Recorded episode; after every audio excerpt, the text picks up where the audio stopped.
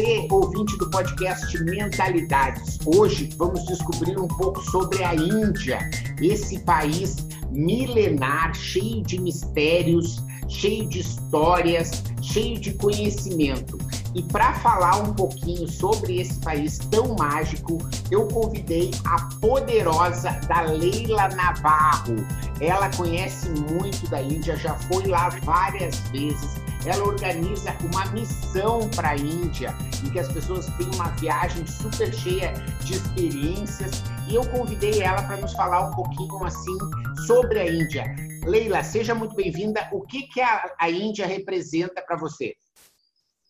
A Índia representa, é como, é como se eu saísse do planeta Terra e voltasse. Ela é um país tão diferente do nosso cotidiano, do nosso dia a dia, pela cultura, pela religião, pela, pela, pela densidade demográfica.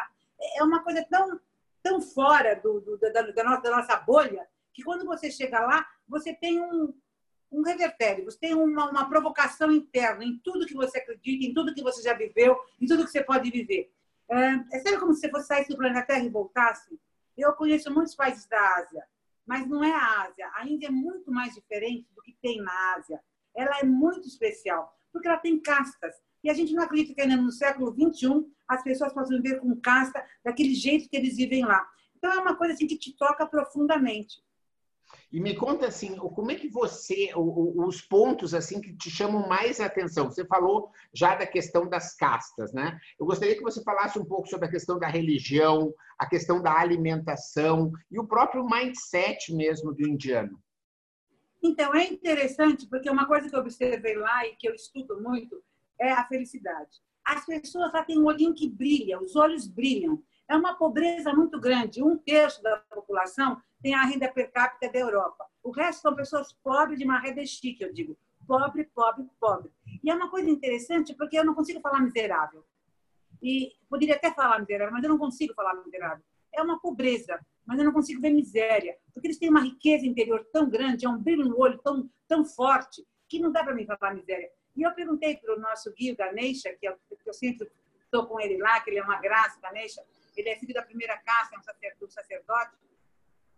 Eu falei assim, nossa, mas ah, as pessoas são tão pobres. Eu falei assim, pobre não, pobre não. Nós podemos não ter coisas materiais, mas ninguém aqui é pobre, porque a maior riqueza é espiritual. Então, assim, a valorização da espiritualidade é uma coisa tão, tão presente, tão material. Eu acho que eu vou dizer, a espiritualidade, a espiritualidade lá é material.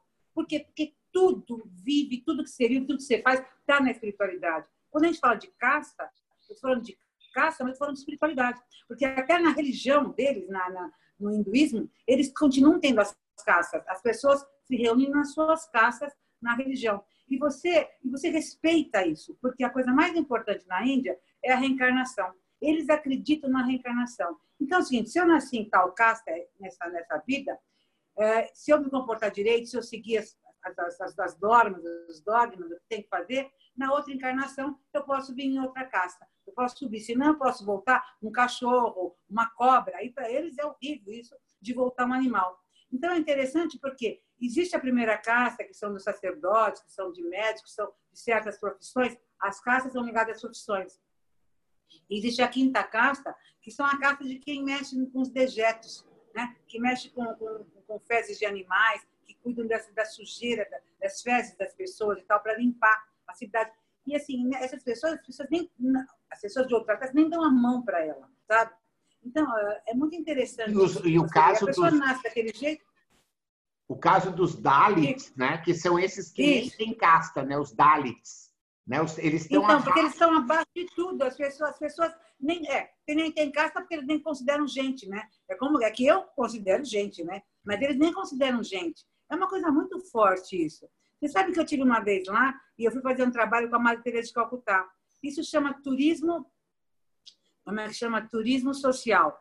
Então você vai para lá, muitos, muitos europeus, muitos japoneses, muitas pessoas de países desenvolvidos vão para lá e ficam um mês, ficam 20 dias, desde dois meses, lá com a Madre Teresa de Calcutá. Porque esses Dalits, dessas pessoas das castas mais mais baixas, né, vamos dizer, né? Uhum. É duro a gente falar isso, né? A gente dizer uhum. castas inferiores, né? Para a gente é uma coisa tão absurda, mas é assim que funciona. Às vezes eles jogam criança na rua como se fosse lixo. E a Madre Teresa de Calcutá rescata essas crianças, recolhe essas crianças e leva para um abrigo. E lá ela cuida dessas crianças. Eu cheguei lá e fiquei impressionada, lá em Calcutá. Impressionada. É um, um casarão enorme, tem salões enormes, que, que, ficam criancinhas pequenininhas, tudo com a mesma carinha, porque parece que é tudo assim, tudo indiozinho, indianos iguaizinhos, e são bem escuros, porque conforme a caça é interessante, tem caça que eles são mais claros, tem caça que eles são mais escuros. Geralmente os dados são muito escuros, muito pequenininho. E daí fica aquele monte de criancinha igual, vestidinho igual, e vem os europeus, ou pessoas, geralmente europeus, americanos, que vêm adotar essas crianças. E é muito interessante o trabalho lá, porque eles podem adotar a criança, mas eles têm um compromisso de trazer a criança para a Índia, pelo menos uma vez por ano, a cada dois anos, para a criança saber qual é a origem dela. Ela pode morar em qualquer país do mundo, vai ter o pai e a mãe de qualquer país do mundo, vai ser, ser cidadão de qualquer país do mundo, mas ele tem que voltar e saber qual é a origem dele. Né? Isso é muito interessante, né? Muito legal, porque se não sabe de onde você vem, você não sabe para onde você está chegando, né? E me fala da, de outros aspectos como a alimentação e outra coisa que eu sei que você gosta muito são as vestimentas, as cores, né? Como, dizer, como é que você vê essa Mas questão? também eu gosto muito das massagens, né? Porque é uma coisa maravilhosa. Eles estão lá da medicina ayurvédica, é uma medicina muito muito popular, né? E fazer muito antiga massagem, também, né? Muito antiga muito antiga. Nesses, nesses países antigos, nesses países como a Índia, ah, é interessante, né, que as pessoas gostam muito da massagem, do toque, né, do, e respeitam muito isso, os olhos, os aromas. A, a Índia é um país feminino. Como ele é um país feminino, os aromas, o toque, o paladar, as velas, luzes, é muito, as cores, é uma coisa que você vê isso em todo lugar, em todo canto. É muito interessante. Você entra numa casa simples, mas tem lá flores, tem velas, tem, tem, tem pedras, tem tudo coisas que te remetem a uma leveza, a uma feminilidade, detalhes, sabe?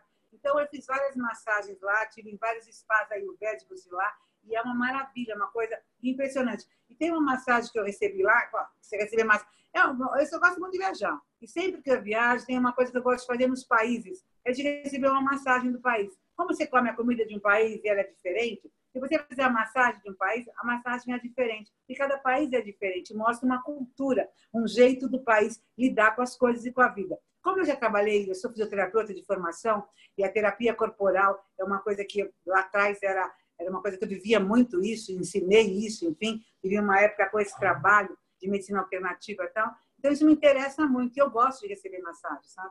Então, eu estive lá e eu experimentei várias massagens diferentes. Que aconteceu uma coisa muito engraçada comigo porque eu estava numa cidade, lá onde morava o, o Saibaba, e eu fui para uma cidade pequena, onde Saibaba praticamente ele era um guru, que ele era praticamente o dono da cidade. É uma coisa muito interessante isso, porque ele vai tendo tanto dinheiro, ele vai criando, vai criando casas para as pessoas morarem, vai criando hospitais, vai criando escolas. Então ele tem tanto dinheiro porque todo mundo vai lá de vários países do mundo, porque ele ele materializava as coisas. Então ele atinge todos os lugares do mundo. E aqui ele foi criando tanto dinheiro, ele criou uma cidade para ele, onde ele doava para os irmãos dele indianos. Né? Que coisa maravilhosa. E eu estava na cidade, uma cidade muito simples, e eu passei, estava lá, massagem, eu não tive dúvida, né? sem saber a língua deles, nem nos interiores, não se fala nem inglês, se fala um dialeto lá e você tem que saber se virar. Então, massagem. Eu entrei para fazer uma massagem. E era uma massagem a quatro mãos. E eu achei uma coisa impressionante. O homem falou para mim assim, me mostrou, né? Deita aí, tira a roupa, deita aí. Eu fui corajosa, deitei ali e começaram, de repente, atrás de mim, quatro mãos, fazendo massagem, mas como se fosse um povo, como se fosse uma pessoa só. Maravilha. Um ritmo, uma coisa, um ritmo, assim, uma coisa impressionante. E eu nem queria olhar para trás para ver se era homem, se era mulher, o que que era. Eu falei, deixa por Deus. E daí, eu, quando eu virei para frente, que eles continuaram a massagem, era o pai e a mãe, era o pai e a filha fazendo a massagem. Mas a mesma textura, a mesma... Gente, uma combinação... Bom, eu fiquei, fiquei, fiquei como é, fã dessa massagem, né? Então, lá tem... Bom, tem uma outra massagem que eu fiz lá também que é impressionante. Eles colocam um óleo na sua cabeça, você fica deitado e o óleo vai pingando na sua cabeça e aquele óleo vai como se tirando os seus pensamentos. O óleo vai, vai caindo na sua testa e vai escorrendo para o lado. E você fica uma hora, uma hora, gotejando uma gota de óleo essencial no, na sua testa e escorrendo pelos lados. É como se fosse limpando todos os seus pensamentos, limpando todo você por dentro. É uma coisa simples, simples. Mas, gente, daí eles têm aquelas músicas, aqueles cheiros. Gente, olha, ainda tem a medicina ayurvédica, né? Se você faz no Brasil é legal, mas quando você vai natura fazer certas coisas e você se joga ali, não só num lugar chique, poderoso, mas no dia a dia, na vida simples, cotidiana, numa vila. Isso tem uma experiência, uma vivência muito importante, porque você sente que isso não é feito só para a primeira casta, é feito em todas as castas, para qualquer pessoa. Eles têm essa prática, né? Essa prática dos olhos. Só que eles usam muito o olho. Depois, para tirar esse óleo, óleo do corpo, gente, eu vou te contar, não é fácil. Eles gostam muito dos olhos e acham que os olhos têm muita, muito valor medicinal. Bom, a alimentação lá é, é vegetariana. Eu, quando eu levo meus grupos para lá, você pode, nos, nos hotéis, tem alimentação uh, mediterrânea e tal, alimentação internacional. Mas eu sugiro para a pessoa que, se ela vai para lá, que, como qualquer viagem que você faça, gente, vai para o lugar, coma a comida do local. Porque só de comer a comida do local, você já entra na sintonia, você já entra na, na frequência daquela região para você poder aproveitar mais a viagem. Porque viagem não é ir olhar, eu acho que viagem é vivenciar, é você experimentar a cultura do outro, né? É você viver a cultura do outro. E alimentação é uma das coisas, como massagem é outra coisa, na é verdade. E a alimentação lá é vegetariana e é uma alimentação muito interessante, porque você come, come, come, você nunca sabe o que está comendo. Sempre tem muitos cremes, muitas coisas misturadas, e você nunca sabe direito o que está comendo. Eu adoro o sabor da Índia, eles usam muitas especiarias. Daí a gente lembra quando gente estava na escola que as especiarias vinham da Índia, né? E daí assim, gente, mas é muitas especiarias, tudo é especiaria, e tudo com cheiros e sabores diferentes. E você descobre outros lugares na sua língua, no seu sabor, no seu jeito de, de, de, de sentir a comida, sabe? Então, a Índia tem uma comida, eu adoro a comida da Índia. Mas eu vou contar uma coisa que tem lá, que eu nunca vi em restaurante aqui no Brasil, indiano. Eles têm uma coisa que chama pan. É, um, é como se fosse um tecido, mas é um pão, que é um tecido fininho, é, um pão fininho. E você usa esse pão para comer a comida. Você põe a comida num prato, tem muito molho. Você põe várias comidinhas num prato e você corta um pedacinho desse pão e você come com a mão. Ai, gente, eu acho uma delícia comer com a mão. Eu gosto de ir para a Índia para comer com a mão. Porque, assim, é um prazer tão grande, né? Que eu falo, para que tem que comer de garfo e faca? E eu, se eu quero comer no Brasil de, de, com a mão, não tem o mesmo sentido. Então, eles pegam esse pedacinho, eles cortam esse pão, como se fosse um paninho, pega a comidinha com a mão e põe na boca. Não suja a mão, não suja nada, não precisa de talher, e eles comem. E fica agachadinho comendo aquela comidinha. Gente, eu acho uma delícia comer com a mão. Hum, me dá até vontade.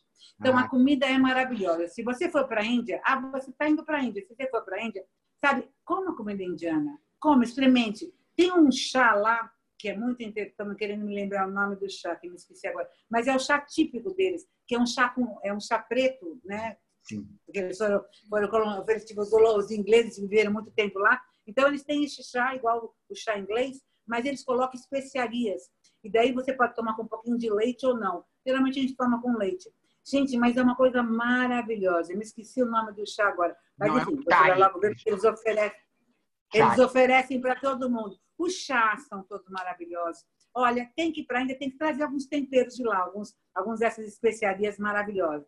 Então, a alimentação é muito rica. E eu vou dizer uma coisa para você: muda a sua energia. Porque, como é uma, uma alimentação vegetariana, você vai para outro lugar dentro de você. Tem carne lá, porque os muçulmanos comem carne, mas o muçulmano é a minoria. A grande maioria, a grande massa, são os indianos, são os hindus, que eles não comem carne, né? Então, é uma coisa interessante. Agora, tem uma coisa maravilhosa na Índia, se alguém for para a Índia e está me escutando, vai aprender isso grátis, grátis, grátis. Coisas grátis nós gostamos, né? Se você está na Índia, você pode ir num casamento na Índia. Por quê? Os casamentos na Índia eles são feitos numa data especial onde todo mundo casa, porque eles casam pela astrologia. Então tem um dia que é bom para casar. Então vamos supor, no mês às vezes tem um dia bom para casar ou tem dois dias bons para casar. Todo mundo já sabe. Então nesse dia que é o dia de casamento acontece um monte de casamentos nas cidades por onde você estiver. Em qualquer cidade que você estiver está acontecendo um casamento. Gente, um bilhão e duzentos milhões de pessoas, muita gente casa e quer casar e tem muito casamento. Então, quando você passa pela cidade, você sempre vê um casamento. Casamentos são em hotéis, são em parques, são em ruas, e eles sempre é o mesmo estilo de festa. São festas muito grandes. Até as castas que são mais pobres, elas fazem festas muito grandes para 3 mil pessoas, em todo mundo. Casamento, o cara guarda o dinheiro o tempo inteiro para fazer o casamento. Eles não gostam de ter filha mulher lá? Porque tem filha mulher, tem que pagar o dote, porque a filha vai morar com, com, a, com a família do, do marido. Então, lá dá um dinheiro, é que fazem a festa com esse dinheiro. E é uma festa que parece assim, parece umas festas das nações, em lugares abertos, tem um monte de coisa para comer, as pessoas dançam, comem aquelas roupas todas maravilhosas. E por que, eu estou falando que você pode ir na festa? Por quê? Porque nós que somos estrangeiros, nós somos considerados uma bênção na festa. Então, quando você entra num casamento, importa de que casta é, você entra no casamento, gente, eles vêm tratar, vêm te receber, querem tirar foto com você e tal. Eu gosto de, quando eu chego nos países, eu me vestir como as pessoas do país. Eu acho isso importante. Eu acho que é um respeito, é um detalhe, é uma atenção. Mas, assim, é o meu jeito. Então, eu falo para as pessoas: vamos comprar um sari, vamos comprar uma roupa de indiana aqui, para que quando estiver aqui num casamento, a gente já está vestida, já tem a roupa. Mas se você não tiver a roupa, maravilhoso, eles te tratam do mesmo jeito. E te convidam para dançar, para comer, bom, você faz parte da festa. Bom, se você está num hotel, geralmente nos hotéis tem esses casamentos. Mas no meio da praça, no meio da rua também tem os casamentos. E é uma coisa assim genial. Ou, geralmente o noivo chega de elefante, a família da noiva já está lá e tocam música. Gente, é uma festa típica. Na realidade, a festa de casamento dura três dias, às vezes uma semana lá. Tem vários, várias partes da festa. Mas essa festa que eu estou falando é a festa de boda mesmo, que é onde todos os convidados vão e fazem isso. É uma festa maravilhosa. Então, quem está indo para a Índia, se vê uma festa, não fica com medo, não. Você pode entrar, se vê que é festa de casamento a, a noiva não estivesse de branco lá, não estivesse de vermelho, linda, maravilhosa. Gente, aquelas bijuterias, aquelas. Porque assim, elas têm joias, mas algumas têm bijuterias. É uma coisa assim maravilhosa. É uma a gente fica enche os olhos da gente, é uma coisa única. Até eu falei que eu ia fazer essa, esse, esse podcast aqui com as joias que eu comprei lá. Assim, bijuterias finas, né? Como do casamento dela. Mas como vocês não vão ver porque é podcast, então estou falando aqui para vocês. É, a Índia é muito feminina. Me diga sabe? uma coisa, o nome do chá não é chai, que eles chamam chai? Isso, isso mesmo. Você é ótimo. Eu estou falando aqui, ele está pesquisando lá. Adoro a gente assim. Você é um professor, você é um cientista, um pesquisador. Muito. Te amo, Pimenta. Muito. Então, tem o casamento, tem a comida que nós já falamos, tem o quê? Quero falar das profissões. É muito interessante. Eu tive uma experiência lá que nós fomos na casa de um artesão estávamos conversando com o artesão, que a gente estava comprando umas telas, e daí o artesão quis apresentar a filha dele, que era uma filha mais velha, as outras já tinham casado, e antes dela entrar, ele falou assim: essa minha filha nem sabe, mas eu já arranjei um marido para ela e ela vai casar. E daí é muito interessante isso, porque para a gente é chocante, né? O que, que acontece? Ah, eles casam, pela, os pais cons, conseguem um marido para a menina, para a filha, e conversam entre os pais. Eles têm que ver a sinastria do, do casal, do, do, rapaz e da moça, os pais conversam, estão da mesma casta. quando eu digo que são da mesma casta, além de ser da mesma casta, tem que ser do mesmo ofício. Então, por exemplo, os, os artesãos casam com filhos de artesão, os uh, médicos casam com filhos de médico, os filhos, as pessoas que são do, do exército casam com pessoas militares. Então, enfim, é muito interessante, existe uma, muito uma, uma um respeito nisso. E a questão né? do, do, do, mapa astral também, né? No mapa astral, então. Tem que ter a sinastria. Sinastria é o mapa astral quando vê se os dois mapas dão certo. Daí viu se os dois mapas dão certo, as famílias têm o dinheiro, se combinaram, o sacerdote falou que tá bom, daí avisa os filhos que vão casar. Às vezes, com 13 anos, com 12 anos de idade, a menina ou o menino já sabe com quem vai casar mas não conhece, não precisa namorar, não precisa conhecer. Pode conhecer no dia, às vezes. Às vezes eles se conhecem um mês antes e tal. Mas por quê? Porque eles dizem, olha que coisa linda, que eles não casam por amor, eles casam para construir o amor. Então não existe se apaixonar. Né? Então eles casam e eles vão construir o amor. Eles confiam no pai e na mãe, então o pai e a mãe estão fazendo melhor para eles, é para construir uma família, para construir uma família com amor. Gente, eu acho isso muito interessante. É lindo Agora, eles, eles casam para construir o amor, é muito lindo. Lindo. E você sabe que é uma. Então tem. É que hoje está chegando muita coisa lá, cinema de fora, coisas de fora. Mas então ninguém sabe quanto tempo vai durar a cultura da Índia. Mas eu estou falando da cultura mais pura, que é a, que é a grande massa. Então, tem gente que separa, que não casa, que faz diferente. Mas a grande massa faz isso que eu estou te falando. É uma coisa muito diferente para nós. Então, tem poucos divórcios, né? Por quê? Porque as pessoas respeitam muito a família. Elas moram, como a gente viu na novela, elas moram em família. Então, vai morar lá, o pai tem. Todo mundo, todos os filhos homens moram naquela casa, às vezes trabalham no mesmo negócio. Enfim, é uma coisa muito desse jeito, muito familiar, né? Onde a família é muito respeitada e é muito importante. Isso eu achei bem me chamou bem a atenção. Leila, eu ficava pensando, se você conta... quer... Fala. Pode falar, pode falar. Se você quer ser um médico, se você quer ser um médico, mas você não nasceu na caça de médico, você não pode ser médico. Então, se você vai para outro país, meus caras muito indianos vão estudar em outro país, se eles têm um poder aquisitivo, porque no outro país ele pode estudar o que ele quer, ele pode fazer o que ele quer, e às vezes ele nem volta mais para viver na Índia, porque essa limitação é uma, é uma coisa que incomoda muitas pessoas. Mas eu entendo porque tem casta na Índia, porque é um país muito, quer dizer, é um país rico e pobre ao mesmo tempo. Porque poucos são ricos e muitos são pobres. Para manter o quê? Para manter aquele equilíbrio, para manter que as pessoas não roubassem.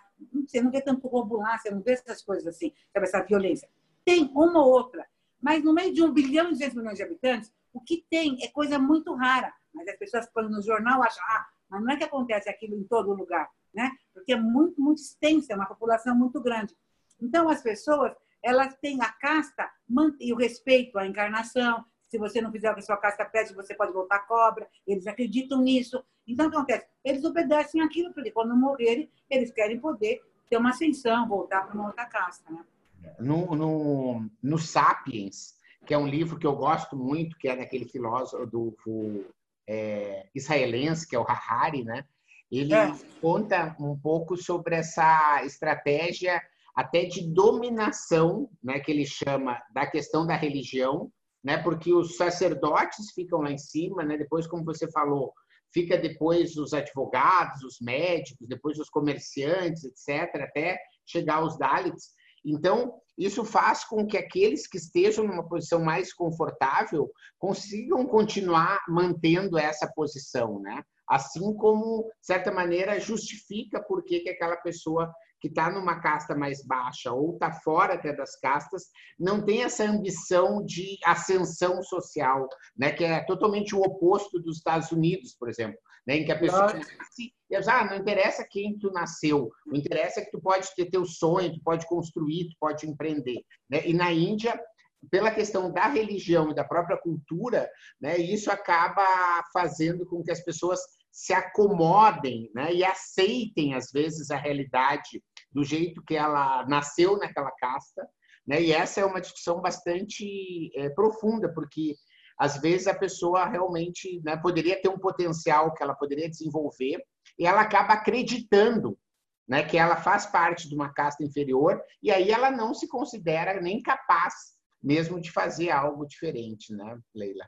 E me conta o seguinte, para a gente terminar aqui, ó, a, qual é assim a grande lição? Quer dizer, o que, que tu te transformou depois das tuas idas para a Índia? Né? Quer dizer, o que, que a Leila Navarro, que é essa poderosa que passa se reinventando, fazendo stand-up, startup e coisas assim a cada momento, né? qual foi o ingrediente que a Índia fez aí você se transformar? Então, eu acho que é o seguinte: aprender a aceitar, entender e respeitar a diversidade porque eu acho que uma pessoa que vai para a Índia para ficar comparando, nossa, eles são assim, nossa, eles não podem escolher, nossa, eles têm que casar assim, nossa, eles fazem isso, não está entendendo o que é diversidade. Diversidade não tem porquê. É como é. Você não vai lá e querer mudar um bilhão e duzentos milhões de pessoas para que elas sejam igual, igual à sua cultura, do jeito que você acredita, do jeito que você vê, do jeito que você acha. Aquilo lá é milenar, é uma história toda. Ninguém vai mudar aquilo assim. Aquilo tem que ter uma mudança de dentro para fora, não de fora para dentro. Então, eu acho que quando eu convido as pessoas para irem comigo, eu digo o seguinte: você tem que se despir da sua cultura para vestir a cultura do outro. Viajar é isso, é você ir despido para poder aprender, sentir, perceber e voltar enriquecido da experiência, da vivência, do olhar, da janela que o outro vive. Para mim, a vida é como se fosse um avião. E eu não piloto esse avião, eu não sou o comandante desse avião, porque é um ser maior que o comandante. Mas eu posso estar em várias janelinhas, e esse é o divertido da vida. Eu estar nessa janelinha que é diferente dessa e dessa, dessa. Então, viaje pela vida, mas respeite como é que é. Você não quer tirar uma montanha daqui e fazer virar um mar, não quer tirar um mar daqui e fazer virar um vale. As coisas são como são e as pessoas são como são e essa diversidade é maravilhosa. Eu, para mim, gostaria que a Índia continuasse sendo a Índia, porque eles estão felizes e maravilhosos. Eu acho que a gente querer mudar a Índia não tem sentido. Eu acho que a, a riqueza de poder respeitar as pessoas na sua essência, na sua natureza, na sua história, na sua origem. Eu estudei a origem da Índia. Foram várias tribos de várias mitologias, porque tem toda uma mitologia que formou a Índia, por isso tem essas castas todas. E eles vão ter o processo deles. E a gente não pode respeitar isso, né? Eu acho assim, que essa mania de a gente querer dominar o mundo e achar que o jeito nosso é o melhor jeito, eu acho que é por tem tanta guerra no mundo, né? Eu acho que a gente tem que respeitar as religiões diferentes, as culturas diferentes, a maneira de ver o mundo diferente. E na Índia eu voltei assim, achando que o mundo já deu certo. Por quê? Por que, que o mundo já deu certo? Porque são quase 8 bilhões de pessoas nesse planeta e tem indianos que vivem daquele jeito, se amam, gostam. Tem tudo que eu tenho, eles têm felicidade. Tem brasileiros, tem chineses, e são pessoas que querem a mesma coisa, serem felizes. Mas cada um do seu jeito, com o olho puxado, um preto, um branco, ah, enfim, um grande, um pequeno. Então a gente não tem que querer que todo mundo seja igual. É que agora, com a internet, com a tecnologia, parece que todo mundo tem que ser igual. Mas eu acho que não. Eu acho que nós somos pessoas únicas e as, e as culturas são únicas e essa riqueza de muitas culturas, de muitas diferenças, é que me dá sentido na vida, que faz a vida ser gostosa e saborosa. E por isso que eu gosto de viajar. E tem como ir para a Índia com a Leila Navarro ou não? Como é que é? Tem como ir para a Índia com a Leila Navarro? Então, eu, tô, eu vou ter uma nova missão em 2021, porque geralmente a gente vai em janeiro, fevereiro. Então, em 2021, nós estamos com uma missão para a Índia. Quem quiser, entra na fila, porque é um grupo pequeno que vai. E as pessoas vão comer viagem comigo sem mala, só com a roupa do corpo, que é para chegar lá e se despir mesmo. É despir da sua cultura para vestir a cultura do outro. A gente chega lá, a gente doa as roupas e se veste de indiano e começa a viver essa experiência atravessando uma parte da Índia e vivendo tudo que a gente tem que viver lá. Indo em casamento, indo em enterro. A gente não falou de enterro, né? Da cremação. É, eu queria só falar da cremação, que é uma coisa importante. Por que, que eles cremam as pessoas, né? Eles cremam e tem que jogar no rio para ir embora. É o, é o desapego. Olha que coisa maravilhosa, é o desapego. A pessoa morre e você deixa ela aí. Não vai voltar num tour, ah, meu pai está aqui, minha mãe está aqui. Não, ninguém está lá. A pessoa foi. Então você desprende. O ritual de morte é muito lindo na Índia. É uma coisa especial. Eu aprendi muito na Índia. aprendi a ser mais gente e a vida ficar mais leve, mais fácil para mim. E que bom que você está compartilhando aqui com a gente, né? Eu também estou estudando, né? É, provavelmente aí muitas das pessoas que escutarem esse podcast eu já vou estar tá lá pela Índia aprendendo também. E foi uma ótima introdução aí, você nos ajudou muito. Só queria que para terminar você chavasse o pessoal aí para o seu novo projeto do seu stand-up comedy. Então, gente, nesse começo de ano eu viajei para Israel, até o Pimenta estava lá, falando onde eu conheci o Pimenta, e eu estava numa crise existencial. Eu estava com, vou fazer 67 anos, falei, gente do céu, eu vou continuar sendo palestrante, eu sou palestrante há 20 anos, o que eu quero fazer do resto da minha vida? E nessa viagem tinha muita gente de stand-up, muita gente de startup, e tinha muito palestrante. E daí eu vi que eu gosto de ser palestrante, eu vou continuar sendo palestrante, tem muito sentido eu fazer isso. Mas eu descobri que eu tenho alguns outros talentos. Então, hoje eu tenho uma startup, eu sou startuper. Eu tenho um stand-up, eu sou stand-upper. Então, hoje eu estou assim, instrumentando as várias janelinhas do meu avião. E eu estou estreando o stand-up no dia 9 de dezembro, aqui em São Paulo, no Teatro Jaraguá. Então, eu estou fazendo dia 9, dia 16 de dezembro, aqui em São Paulo, no Teatro Jaraguá, um espetáculo de stand-up comedy que chama A Poderosa Sou Eu. E em março eu vou estar, vou estar numa turnê aí de, de botar na, como a gente botar em cartaz no Teatro de Araguá durante um mês para poder estar tá fazendo esse espetáculo. E é rir por rir. Então o pessoal me perguntou, Leila, agora você fala da palestra? Eu falei, gente, a jabuticabeira da jabuticaba, a macieira da maçã, mas Leila Navarro dá tudo. Tudo que for talento, que for coisa que eu possa desenvolver, aprender, crescer e que faça sentido oferecer para o outro, que o outro vai aproveitar, eu estou dando. É para isso que a gente tem que viver, né? Para poder oferecer e servir o que tem de melhor. E o outro oferecer e servir o que tem de melhor. Essa é a troca da humanidade. Então, eu não sou macieira nem jabuticabeira, eu sou Leila Navarro. e eu vou estar lá conferindo, né? Se você está ouvindo, confere lá também, porque com certeza vai ser incrível essa participação, agora nova atuação da Leila aí como comediante, como startupper, seja de stand-up e de startup. Muito, muito obrigado você pela sua audiência. Obrigado, Leila, pelo seu carinho, pelo seu tempo, pela sua atenção. Aí nessa reta final aí da estreia, você encontrou uns minutos aí para nos dar informações preciosas sobre a Índia. Muito obrigado. Se você ainda não está inscrito, se inscreva aí para receber a cada semana nova edição do nosso podcast e a gente volta da Índia nos próximos dias. Valeu!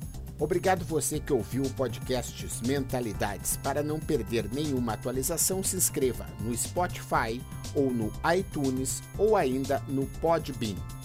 Para entrar em contato para consultorias, palestras e cursos, www.menta90.com.br, onde você encontra também vídeos e textos com outros conteúdos. Se preferir, mande um e-mail falecom@menta90.com.br. Até a próxima.